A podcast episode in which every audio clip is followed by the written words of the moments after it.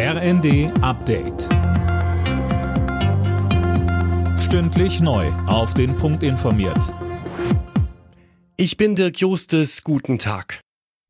Der Wettlauf gegen Zeit und Kälte in der Türkei und Syrien geht weiter. Auch drei Tage nach den schweren Erdbeben suchen die Rettungskräfte weitere Überlebende. Die Zahl der Toten liegt mittlerweile bei über 16.000. Inzwischen kommen immer mehr Hilfsgüter in der Region an, allein aus Deutschland heute 50 Tonnen. THW-Präsident Gerd Friedsam. Das können wir als technisches Hilfswerk aus unseren Logistikzentren bedienen, weil wir wie für solche Ereignisse Zelte, Decken, Isomatten und letzten Endes das, was die Menschen jetzt zur Unterbringung benötigen, auch zur Verfügung stellen. Das haben wir in relativ kurzer Zeit auch tun können.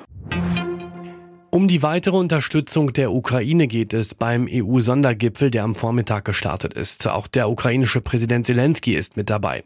Laura Mikus, das ist aber nicht das einzige Thema, über das die EU-Staaten heute und morgen sprechen wollen. Ja, genau. Es soll auch unter anderem um das Thema Migration gehen. Ziel eine einheitliche Linie. Bislang steht Deutschland damit seiner Meinung relativ alleine da. Kanzler Scholz sagte gestern in seiner Regierungserklärung, dass es Klarheit geben müsse, wer nach Europa kommt. Dabei fährt er aber einen vergleichsweise gemäßigten Kurs. Fast alle EU-Staaten wollen wohl auf eine schnellere Abschiebung abgelehnter Asylbewerber dringen. Der Bundestag hat über die Finanzierung des 49-Euro-Tickets beraten. SPD-Vertreter sprachen von einem historischen Tag, weil es die Mobilität verändere. Die Opposition beklagte dagegen Mängel im Gesetz und unfaire Bedingungen für Verkehrsbetriebe auf dem Land. In Hessen, Berlin und NRW streiken heute Beschäftigte des öffentlichen Dienstes. Betroffen sind die Müllabfuhr, aber auch Straßenbahnen, Kliniken und Kitas.